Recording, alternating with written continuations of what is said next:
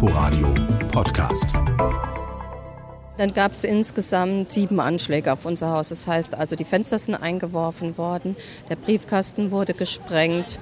Letztes Jahr ist unser Haus nochmal beschmiert worden und wir haben natürlich immer Anzeige erstattet, aber bei all diesen Anzeigen, bei diesen Ermittlungen ist nichts dabei rausgekommen.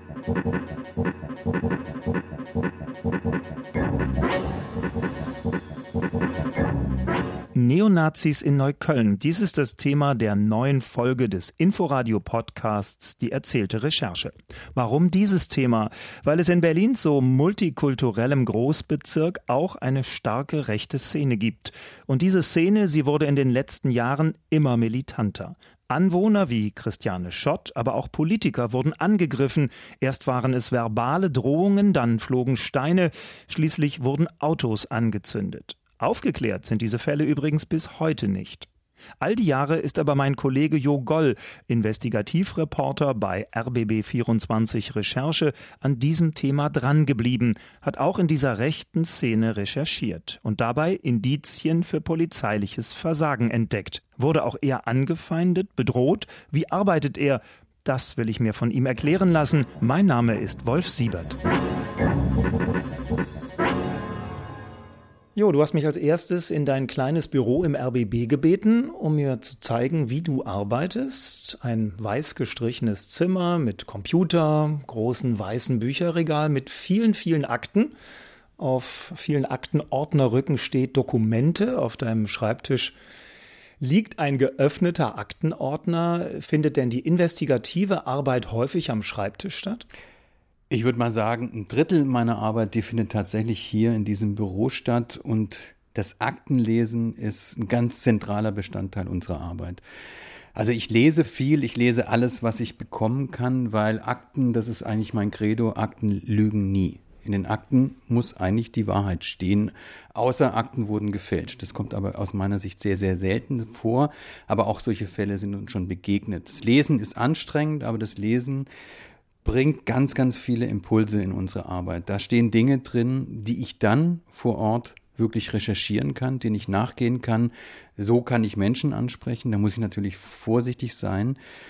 Ganz zentral an Akten ist, dass wir die Quellen schützen. Quellen zu schützen ist für uns genauso wichtig wie für den Verfassungsschutz.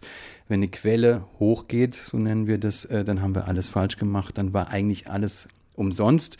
Und dann ist das ganze Vertrauen, das wir erarbeitet haben, dahin. Das ist noch nie passiert und das darf auch in Zukunft nicht passieren. Wie kommst du zu den Akten? Es gibt ja öffentlich zugängliche Akten, zum Beispiel aus dem Parlament. Und dann gibt es die anderen Akten, die meistens die spannenderen sind. Ja, die spannenden Akten, das sind die sogenannten eingestuften Akten. Also die sind von Sicherheitsbehörden in der Regel eingestuft.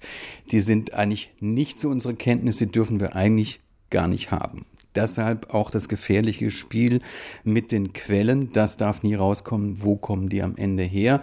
Aber ohne diese Akten ist unsere Arbeit im Grunde genommen gar nicht möglich. Wie gesagt, das ist ein Ausgangspunkt für vieles, was wir dann tun, weil wir aus diesen Akten Dinge erkennen können.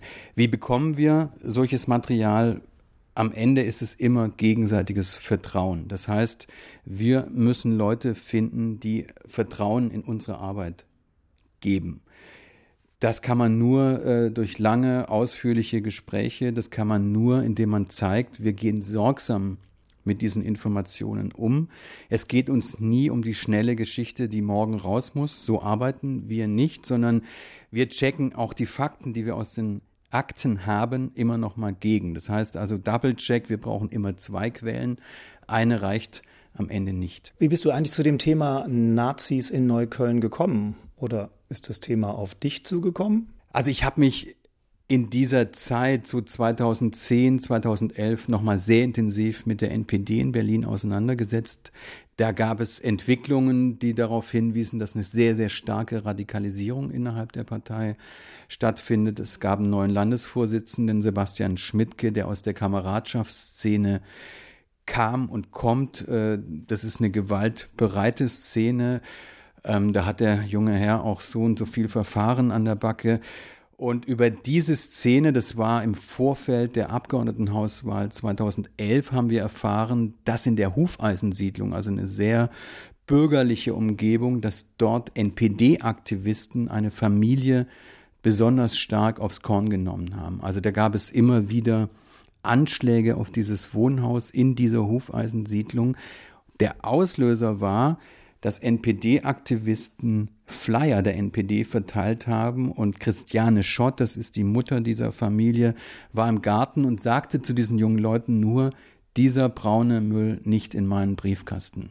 Und das war der Auslöser für eine Anschlagsserie, dass eine vierköpfige Familie wirklich ganz enorm unter Druck gesetzt worden von Neonazis, aber keine Familie, die jetzt im linksextremen oder im linksradikalen Spektrum unterwegs gewesen wäre. Nein, eine ganz bürgerliche Familie, zwei Sozialarbeiter, also Herr und Frau Schott, zwei Mädels, die Kinder und äh, das hat große Auswirkungen auf diese Familie gehabt und dem sind wir dann nachgegangen. Ein Thema, an dem man so lange dranbleibt wie du und andere RBB-Reporter, äh, muss ein Reporter ja auch emotional packen, nicht nur vom Kopf her, sondern auch emotional. Gab es so einen Moment für dich, ein Erlebnis, das dich buchstäblich mitgenommen hat? Ja, den Moment gab es tatsächlich, hängt auch direkt mit der Familie Schott zusammen, die wir dann kennengelernt haben. Wir haben auch die Töchter kennengelernt, die waren damals so 17, 18 Jahre alt beide. Und die Schotts waren im Urlaub und die Töchter waren alleine zu Hause. Und dann rief uns Christiane Schott aus dem Urlaub an und sagte, Jo, es sind wieder Steine geflogen. Dieses Mal direkt in die Kinderzimmer und die Mädels haben in dem Zimmer geschlafen. Und da ist mir tatsächlich heiß und kalt geworden, weil wir haben den Fall öffentlich gemacht. Wir haben das mit der Familie sehr intensiv diskutiert. Wollt ihr mit der Geschichte nach draußen? Wir haben sie nie gedrängt. Das tun wir eigentlich nie. Das war ihre eigene Entscheidung. Aber ich fühlte mich in dem Moment wahnsinnig verantwortlich dafür, dass diese Anschlagsserie mit dieser Härte, mit dieser Massivität weitergegangen ist und diesmal eben die minderjährigen Töchter praktisch Opfer waren und die Eltern waren nicht greifbar und die Eltern waren nicht da. Also das hat mich emotional damals ziemlich mitgenommen. Wenn du von wir sprichst, dann ist das auch dein Kollege Thorsten Mandalka hier aus dem RBB. Zusammen habt ihr ähm, beim ganz langen Film auch gearbeitet über die Ereignisse, über die wir jetzt sprechen. Bei deiner, bei eurer Recherche geht es um rechtsextreme Neonazis und die arbeiten ja so abgeschottet, dass es selbst dem Verfassungsschutz und der Polizei schwerfällt, Informationen zu sammeln. Wie kommst du dennoch an Informationen über diese Szene, vielleicht auch aus dieser Szene? Also unser Credo ist nicht nur über Neonazis zu sprechen, sondern auch mit ihnen zu sprechen. Das haben wir eigentlich immer so gemacht. Das heißt, wir gehen direkt auf Kader der NPD zum Beispiel zu, haben uns damals sehr direkt mit denen auseinandergesetzt. Ich habe mit Sebastian Schmidt viele Interviews geführt, mit dem damaligen NPD-Kreisvorsitzenden von Neukölln, der jetzt der Hauptverdächtige in dieser Anschlagsserie in Neukölln ist. Auch mit dem haben wir gesprochen. Wir haben immer wieder versucht, an diese Leute ranzukommen, haben auch mit offenem Visier gearbeitet. Die wussten immer, wer wir sind. Also wir haben nicht den Wallraff gemacht, sondern wir haben uns offen gezeigt. Und das hat doch zu Erkenntnissen über diese Szene immer wieder geführt. Also wir wissen eben, wie die Zusammenhänge sind, wie die, wie die Zusammenarbeit zum Beispiel mit Kadern aus Sachsen, aus Brandenburg, aus Sachsen-Anhalt läuft. Wir haben Schmidtke teilweise auch begleitet, wie er Wahlkampf gemacht hat. Das sind all die Dinge, die man eben machen muss, um tiefere Einblicke in diese Szene zu bekommen. Durch die lange Recherche entwickeln und vertiefen sich ja auch Kontakte, Kontakte zu Menschen aus verschiedenen Bereichen der Gesellschaft, Polizei, Abgeordnetenhaus, Verfassungsschutz. Wie hilfreich sind diese Kontakte? Liegt dann auch schon mal der sprichwörtliche braune Umschlag ohne Absender in deinem RBB-Postfach oder äh, stellt man sich das nur so vor? Nee, so war es tatsächlich noch nie. Also der Umschlag, äh, der lag dann nicht morgens einfach in meinem Postfach. So läuft's leider nicht. Wäre ja ganz bequem. Nein, wie gesagt, das hängt mit äh, langen Gesprächen zusammen. Da muss man sich auch abends einfach mal Zeit nehmen. Da muss man mal Kaffee trinken gehen oder auch ein Bier trinken gehen, um Leute zu überzeugen, dass es richtig ist, mit uns zu sprechen. Natürlich sind da Ängste da, weil es hat natürlich auch oftmals mit Unterlagen, mit Dokumenten zu tun, äh, die man nicht einfach so weiterreichen kann und darf.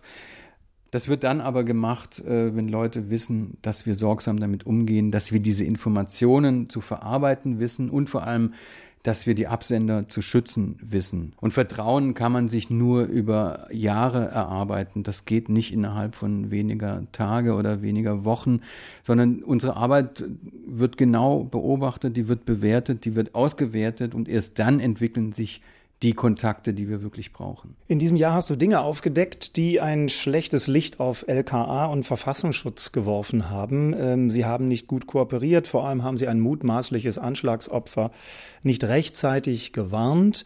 Nachdem du so etwas veröffentlicht hast, gehen danach deine Kontakte bei den Sicherheitsbehörden oder andere Kontakte, gehen die dann erstmal auf Tauchstation? Also gibt es dann sowas wie ein abstrafen? Ähm, wird es dann schwieriger, an Informationen zu kommen?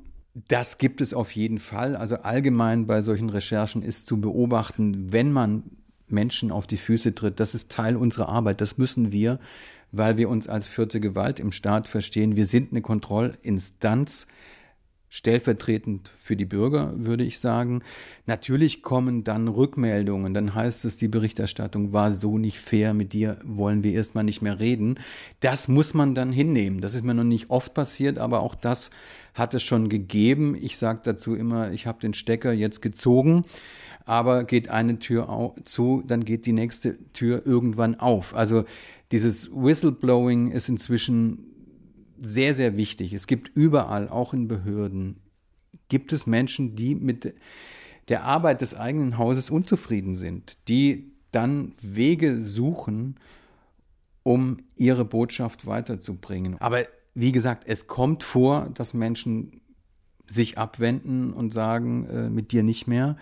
Ich glaube, für mich ist einfach nur wichtig, dass man sich weiter in die Augen gucken muss. Ich glaube nicht, dass wir jemals irgendwie die Spielregeln wirklich verletzen. Fairness ist ganz wichtig. Also wenn ich sagen kann, das war hart, aber trotzdem fair, dann kann ich auch damit leben. Immer wichtiger werden ja auch Informationen von Bürgern, die zu einem Thema recherchieren, als jetzt beispielsweise das rechte Netzwerk Nordkreuz enttarnt wurde, das bundesweit agiert. Da konnten Journalisten auch auf das Material zurückgreifen, das politisch engagierte und interessierte Bürger durch eigene Recherchen zusammengetragen hatten. Waren solche Bürgerinformationen auch bei deinen Recherchen zu Neonazis in Neukölln wichtig? Haben sie eine Rolle gespielt? Ja, in jedem Fall. Das ist ganz wichtig, dass wir von Bürgerinitiativen, die es zum Beispiel jetzt ja in der Hufeisensiedlung, die es in Neukölln jetzt gibt, es gibt sogar mehrere inzwischen, ausgelöst äh, durch diese Anschlagsserie, aber auch ausgelöst tatsächlich durch unsere Recherchen. Da bin ich mir ziemlich sicher, das haben ja Leute auch gesagt. Die haben uns erzählt, durch eure Dokumentation haben wir erstmal die gesamten Zusammenhänge verstanden, wie weitreichend die sind. Und dann haben wir uns entschlossen, wir müssen gemeinsam etwas tun.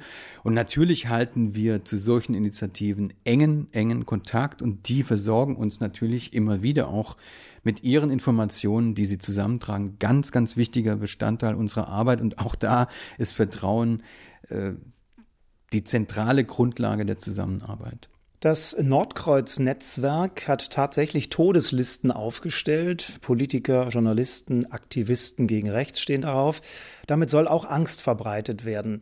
Jo, was macht das mit dir, der du seit Jahren über Neonazis in Neukölln recherchierst? Hast auch du manchmal Angst? Fühlst auch du dich bedroht?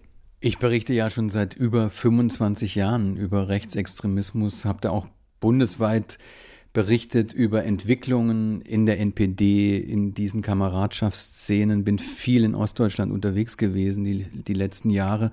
Ich würde lügen, wenn ich sagen würde, ich hätte noch nie Angst gehabt. Klar gibt es Situationen, da wird's eng, da müssen wir als Fernsehteams auch sehr stark auf uns acht geben. Wir haben sehr viel recherchiert, auch in der Hooligan-Szene, die ist völlig unberechenbar. Da kann von einer Sekunde auf die andere die Stimmung, die Atmosphäre völlig umschlagen. Ich kenne das, ich kenne auch persönliche Bedrohungen, die sich auf meine Person bezogen haben. Ich hatte immer das Credo, Öffentlichkeit schützt. Wir sind ja ein Teil der Öffentlichkeit und äh, ich behalte das in der Regel nicht unbedingt für mich. Ich rede im Sender äh, mit Leuten darüber, ich rede mit meinen Chefs darüber. Wenn mir das zu eng wird, dann habe ich auch Phasen gehabt, da habe ich mich dann ein bisschen zurückgezogen, habe mich weniger gezeigt. Aber du hattest jetzt noch keine Drohmails oder Versuche, dich unter Druck zu setzen? Doch, klar, das gehört zum Geschäft dazu. Also auf Demonstrationen passiert das automatisch, dass man bedroht wird, dass man als Lügenpresse diffamiert wird. Äh, wir mussten auch schon wegrennen. Auch das hat es alles gegeben, gehört aber ein Stück weit offensichtlich zu diesem Spiel dazu. Äh, ich habe aber auch die Situation erlebt, dass die NPD mich phasenweise Anfang der Nullerjahre, also das ist schon wirklich ziemlich lange her, persönlich im Netz attackiert hat. Also immer wieder die gleichen Artikel mit dem gleichen Duktus. Unser Lieblingsfeind Jogol hat wieder da und da die große Klappe riskiert. Und der Duktus, also der Subtext war immer, haut ihm endlich mal eins auf die Fresse. Also natürlich hat mir das Angst gemacht. Aber ich bin dann den Weg gegangen, das unserem Justiziar zu zeigen damals und auch die Chefredakteurin damals, Petra Liedschreiber, hat sich große Sorgen gemacht und wir haben uns dann entschlossen, dass wir warten, bis die einen Fehler machen. Und die haben Fehler gemacht. Und dann haben wir über eine Unterlassung wirklich der NPD klargemacht, so könnt ihr nicht weitermachen. Und das hat die dann auch ein bisschen Geld gekostet. Und damals hat dann diese Serie von einschlägigen Artikeln im Netz über mich auch aufgehört. Du erzählst jetzt viel von der NPD, die ja im Moment kaum noch ähm, sichtbar und ähm, aktiv ist. Warum du darüber redest, das erzählen wir nachher. Ich will dich aber noch mal auf eine Szene ansprechen, die in einem Film vorkam, den du mit Thorsten Mandalka gemacht hast. Du hast damals versucht, an einen bestimmten Neonazi heranzukommen, wolltest mit ihm reden. Der Kameramann hat dich bei diesem Versuch gefilmt und äh, dieser Mann wollte nicht mit dir reden, dieser NPD-Funktionär.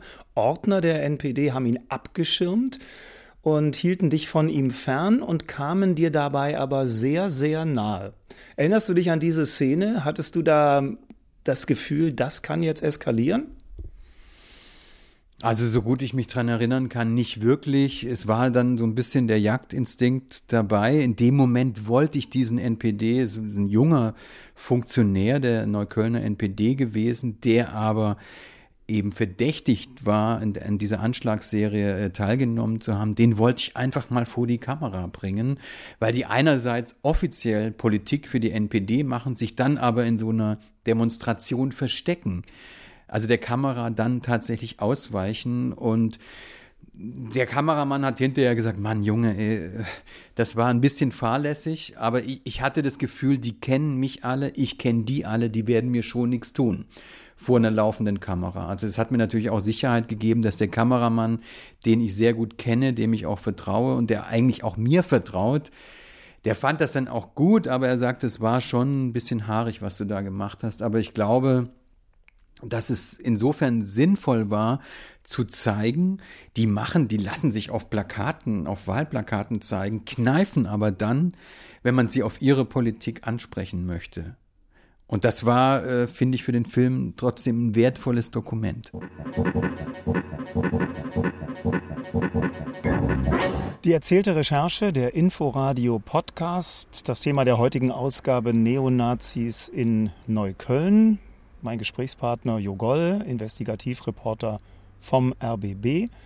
Am Mikrofon Wolf Siebert. Ich bin jetzt mit Jogol in der Hufeisensiedlung in Neukölln, wo seine Recherchen über Neonazis begonnen haben. Eine Siedlung des sozialen Wohnungsbaus mit sehr viel Grün, vor fast 100 Jahren erbaut von Bruno Taut. Damals wohnten viele Sozialdemokraten und Kommunisten hier. Ab 2012, 2013 wurde die militante Rechte auch hier aktiv attackierte immer wieder das Haus von Christiane Schott, die mit ihrer Familie hier lebt. Und Jo, jetzt sitzen wir hier im Auto, wenige Meter entfernt von dem Haus von Christiane Schott. Was siehst du noch? Was erkennst du noch? Ähm, wo sieht man noch die Spuren der Anschläge? Ja, direkt über dem Wohnzimmerfenster sieht man noch so einen Rest von Bitumen. Da sind mehrmals Gläser mit Bitumen gegen die Fassade geworfen worden. Das Zeug ist brennbar, insofern auch nicht ganz ungefährlich. Und Bitumen wegzumachen, jeder, der mal so eine Fassade versucht hat zu reinigen, der weiß, wie schwierig das ist. Über dem Fenster drüber sieht man noch einen Scheinwerfer. Auch den hat die Familie Schott angebracht. Man sieht den Briefkasten von hier aus sogar, der ist mehrmals gesprengt worden. Also das heißt, diese Familie ist wirklich nicht nur drangsaliert worden, das ist Terror. Frau Schott war ja damals eine ganz normale, soll heißen, unpolitische Bürgerin. Keine Aktivistin gegen rechts, keine Politikerin. Hat dich das überrascht, dass ausgerechnet so jemand zum Objekt rechter Gewalt wird? Ja, an diesem Beispiel kann man sehen, für irgendetwas müssen auch Nazis gut sein und sie sind dafür gut gewesen, dass aus einer völlig unpolitischen Familie eine sehr politische wurde. Also Frau Schott hat zwei Bürgerinitiativen inzwischen mitgegründet. Sie hat einen Preis für Engagement gegen Rechtsextremismus in Brandenburg inzwischen gewonnen. Sie hat Interviews in der BBC in Frankreich gegeben. Also es ist eine gefragte Frau für Engagement gegen rechts. Also sie hat es vorgemacht, wie es geht. Und das finde ich sehr beeindruckend, diese Geschichte bis heute. Frau Schott hat in dem Film, den du mit unserem Kollegen Thorsten Mandalka gemacht hast, über ihre Ohnmacht und über ihre Angst gesprochen. Gruselig gruselig, weil ich als Mutter meine Töchter nicht schützen kann in der Situation. Dass wir total ausgeliefert sind diesem Gefühl der Angst und äh, Unkontrolliertheit. Man kann, äh, man kann da schlecht damit umgehen. Nicht zu wissen, ob heute Abend, äh, ja, ob heute Abend eventuell doch noch Nazis auftauchen es ist ein komischer Zustand. Ohnmacht und Angst, weil es hier in Neukölln über Jahre einige Dutzend rechtsextreme Übergriffe gegeben hat und zahlreiche Brandanschläge. Jo, hattest auch du mal Angst um dich und dein Team, wenn ihr hier gedreht habt? Also hier in der Hufeisensiedlung selbst jetzt nie. Also wir sind hier direkt nie diesen Neonazis begegnet. Es gibt natürlich Situationen, da läuft einem schon so ein bisschen der Schauer über den Rücken. Wir haben hier in der Gegend eben auch in Rudo Nazi-Demonstrationen begleitet. Da sind wir natürlich auch in Teilen ziemlich angegangen worden. Äh, da werden Drohungen ausgestoßen, da wird man manchmal auch mal angepackt von Ordnern oder wie auch immer. Also man muss auf der Hut sein, man muss als Team auch vorsichtig sein. Ich drehe nie alleine mit einem Kameramann. Also ich bestehe darauf, dass da mindestens ein Dritter, ein Tonassistent mit dabei ist. Also so ein Team, so eine Ausrüstung. Das schützt auch äh, zum Teil, weil jeder kann sehen, wer wird dann da angegangen. Also insofern Angst hatte ich hier im Karree jetzt eigentlich nie. Wenn du drehst, wenn ihr dreht, benachrichtigst du da vorher die Polizei? Zum Beispiel bei rechten Demos, dass die wissen, wir kommen äh, und dass die dann vielleicht auch ein Auge auf euch hat, die Polizei? Das haben wir schon gemacht. In der Regel versuche ich das zu vermeiden, weil bei größeren Demonstrationen ist es klar, dass wir da sind, dass die ARD, dass der RBB äh, mit vor Ort ist. Aber es gab auch kleinere Demonstrationen, da habe ich Wert darauf gelegt, dass vorab das LKA Bescheid weiß, dass wir kommen, dass wir mit einer Kamera da sind. Und ich muss sagen, die nehmen da, äh, die, die geben da Acht drauf, die sind da. Die äh, sehen das, wenn wir drehen und äh, es gab auch Situationen, da war ich ganz froh, dass Polizei da ist und dass Polizei auf uns achtet. Apropos Polizei, durch deine Recherchen kam der Verdacht auf, es gibt rechte Sympathisanten bei der Polizei, möglicherweise sogar eine undichte Stelle. Wie weit hat das dein Vertrauen in die Polizei beeinflusst? Im Prinzip habe ich Vertrauen in die Arbeit der Berliner Polizei. Ich habe aber sehr stark das Gefühl, dass es verstärkt Einzelfälle von Beamten, Beamtinnen gibt, die doch sehr stark dieser Szene zugeneigt sind. Es gab den Fall eines äh, Beamten im Staatsschutz, der Drohbriefe geschrieben hat an Mitglieder der linken Szene und der gedroht hat, wenn ihr so weitermacht, dann gebe ich eure Daten an Rechtsextremisten heraus. Der Kollege ist auch erwischt worden. Er ist versetzt worden innerhalb der Polizei und ich bin mir eben nicht immer sicher, ob das ausreicht, was da unternommen wird. Wir haben zum Beispiel den Fall recherchiert von Polizisten im Staatsschutz, die sich äh, zum Neujahr mit der 88 verabschieden. 88 steht im Alphabet für den achten Buchstaben, also ist ein Szenecode der rechtsextremen Szene für Heil Hitler. Auch da hat es kaum Konsequenzen innerhalb der Berliner Polizei gegeben. Und diese Fälle scheinen sich wirklich zu häufen. Und ich finde, man muss darauf acht geben. Auch der Polizist, der mutmaßlich mit Rechtsextremisten, die hier in Neukölln diese Anschläge begehen, in einer Kneipe gesehen worden sein soll, Ganz sicher ist das nicht, aber es sind Kollegen des Verfassungsschutzes, die diesen, dieses Mitglied des LKA 6, also der Observationstruppen, dort gesehen haben wollen. Das muss man sehr ernst nehmen, das muss man aufklären. Und äh, wenn sich das bewahrheitet, dann kann der Kollege dort aus meiner Sicht nicht mehr arbeiten. Dieser Fall, den du beschreibst, dieses Treffen in der Kneipe, das wurde ja damals auch von erfahrenen Polizeiführern und von Politikern heftig kritisiert. Aber nach dem, was wir wissen, hat auch die Polizei oder hatte dieses Treffen bislang keine sichtbaren Konsequenzen, oder? Also innerhalb der Koalition Rot-Rot-Grün hat dieser Vorfall ganz schönen Ärger verursacht. Es ist so, dass auf dem äh, linken Parteitag beschlossen wurde, wir wollen einen Untersuchungsausschuss zu den Vorfällen in Neukölln, zu dieser rechtsextremen Anschlagsserie und auch zu dem Vorfall in dieser Kneipe. Die Grünen wollen einen Sonderermittler und die SPD will nichts von alledem.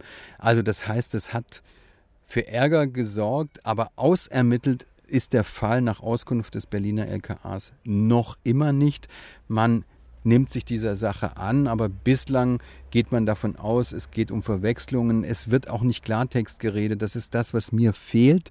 Ich finde, hier muss eine klare Ansage her. Hier muss wirklich klar und deutlich und auch transparent für alle ermittelt werden. Wenn dieser Verdacht zutreffen sollte, wäre das wirklich ein Skandal. Dann kann man sich hier wirklich bis zum St. Nimmerleinstag mit Ermittlungen beschäftigen, immer wieder neue Ermittlungsgruppen gründen. Es wird ja viel getan in dieser Brandanschlagsserie, aber es gibt keinerlei Ermittlungserfolge bislang. Es gibt keine Festnahmen, es gibt keine Haftbefehle, nichts dergleichen hat bislang zum Erfolg geführt. Und deshalb steht diese Ermittlungsgruppe auch unter massivem Druck, Erfolgsdruck. Und ich finde, die, das Berliner LKA muss zu, Vertrauen auch zurückgewinnen. Und ich fände es eigentlich natürlich, dass man diesen betreffenden Kollegen, den Beamten W., eben doch womöglich, auch, auch wenn es rein präventiv ist, versetzen sollte, weil ich frage mich, ob es richtig ist, so jemanden noch im LKA 6, das ist ein ganz wichtiger Observationstrupp, der den, den Staatsschützern zuarbeiten soll, ob der da wirklich arbeiten kann. Ich frage mich, dass er dort war in dieser Kneipe, allein schon finde ich es privat in der Kneipe, von der man weiß, dass dort Neonazis verkehren. Ich frage mich, was hat er da in seinem Privatleben, was hat er da zu suchen? Anschlagsopfer Christiane Schott, vor deren Haus in der Hufeisensiedlung wir jetzt hier sitzen. Sie zumindest hat ihr Vertrauen in die Berliner Polizei verloren. Denn noch immer sind 16 Anschläge auf Neuköllner Bürgerinnen und Bürger unaufgeklärt. Vor wenigen Wochen stand Christiane Schott ja wieder einmal vor dem LKA mit ihrer Basta-Initiative zur Aufklärung rechter Straftaten. Wir haben natürlich immer Anzeige erstattet, aber bei all diesen Anzeigen, bei diesen Ermittlungen ist nichts dabei rausgekommen. Wenn an eine Fassade Deutschland erwache geschrieben wird, ja, dann erwarte ich, dass das ordentlich ermittelt wird und ordentlich aufgeklärt wird. Es ist aber nicht aufgeklärt. Es wird nicht richtig ermittelt, es werden keine Straftaten aufgeklärt und das ist der Grund, warum wir hier stehen. Auf Transparenten stand da, arbeiten LKA und Nazis zusammen?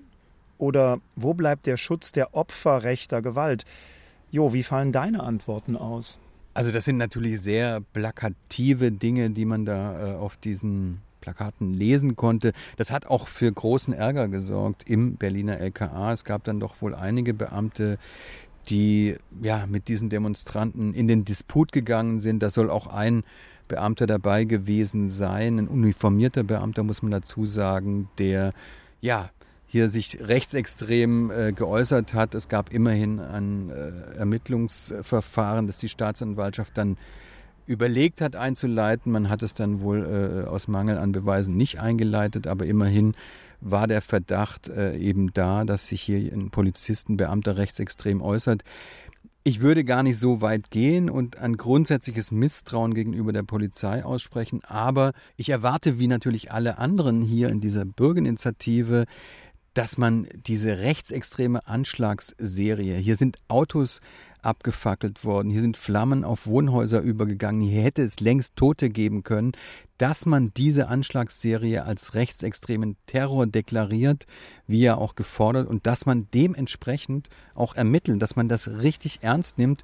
Und ich habe das Gefühl, dass in der Vergangenheit man diese Art von Terror gar nicht ernst genommen hat und schon gar nicht als Terror verfolgt hat. Jo, du hast jetzt äh, gesprochen über Neonazis in Neukölln. Mal hast du von der NPD gesprochen, mal von den rechten Typen, mal von der Szene, dem Netzwerk. Was hast du bei deinen Recherchen herausgefunden? Wer, wer sind diese Menschen? Wer, wer steckt dahinter?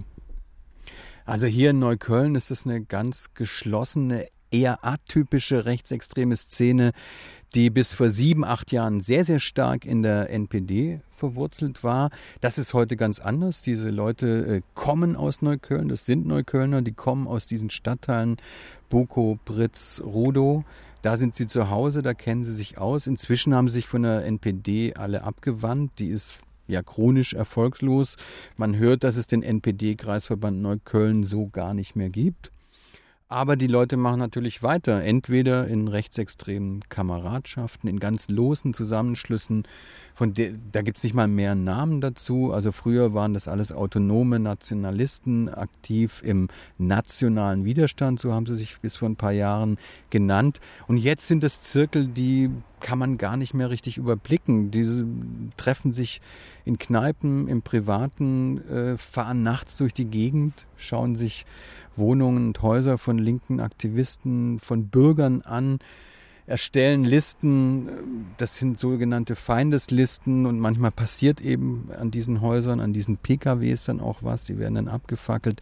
Jetzt war länger Ruhe, aber ich bin mir sicher, dass diese Leute weitermachen. Die haben eine Mission. Also die fahren, wie gesagt, manchmal nachts kreuz und quer durch Neukölln, spähen Leute aus. Also die haben, die haben einen Lebensinhalt, der völlig krude ist. Die haben eine Mission.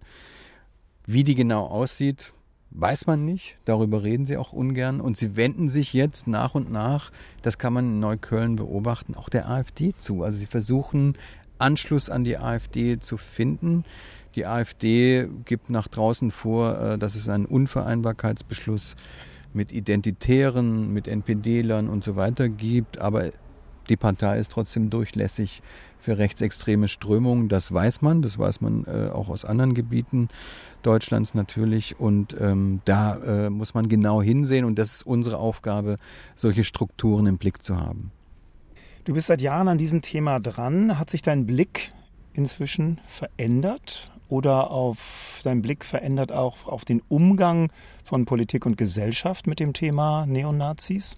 Ich habe den Eindruck, dass man jetzt beginnt, auch dem, an dem Mord an Walter Lübcke, jetzt beginnt man wirklich zu sehen, ja, Rechtsextremismus kann brandgefährlich sein, Rechtsextremismus kann Terror bedeuten mit Mord und Totschlag, also äh, mit all dem, was man jetzt zum Beispiel aus dieser Islamistenszene kennt, das beginnt sich momentan zu verändern. Ich habe den Eindruck, dass man jetzt sagt, wir können solche Dinge nicht stehen lassen. Wir müssen zu Ergebnissen kommen, auch in Neukölln. Das zeigt sich jetzt daran, dass sich wieder eine neue Ermittlungsgruppe Fokus gegründet hat mit fast 30 Beamtinnen und Beamten, die einen klaren Auftrag haben, bringt uns Ermittlungsergebnisse. Das kommt spät, aber es kommt. Und äh, das ist ein wichtiger Hinweis darauf, dass man auch von Seiten der Sicherheitsbehörden, auch von der Zivilgesellschaft diese Entwicklungen sehr, sehr ernst nimmt. Das finde ich wichtig, das finde ich gut und es motiviert uns natürlich auch weiter zu berichten. Du bist ja kein ähm, nüchterner Buchhalter. Du bist Reporter. Du hast hier, das hast du auch beschrieben, emotionale Momente während diesen, dieser Recherche erlebt. Du hast auch eine politische Haltung. Äh, wie groß ist da die Versuchung, die Rolle des neutralen Berichterstatters zu verlassen? Jeder Mensch ist ein politisch denkender Mensch, hoffe ich doch. Ich bin das natürlich auch. Aber ich muss darauf acht geben, dass meine politischen Überzeugungen hier keine Rolle spielen.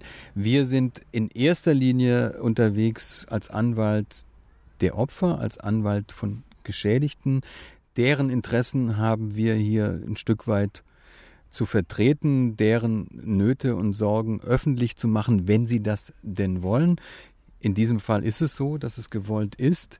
Und deshalb äh, glaube ich, dass wir weiter nüchtern und möglichst neutral auf die Geschehnisse hier gucken müssen. Aber an der Stelle würde ich zum Beispiel Hans-Joachim Friedrichs, den ich sehr, sehr schätze, bis heute nicht recht geben. Also wenn es ums Grundgesetz geht, dann dürfen wir uns mit einer guten Sache sehr wohl gemein machen. Und wenn es um Extremisten geht, die mit unserer freiheitlich-demokratischen Grundordnung nichts zu tun haben, die sogar abschaffen wollen, dann dürfen wir uns mit einer Sache sehr wohl gemein machen.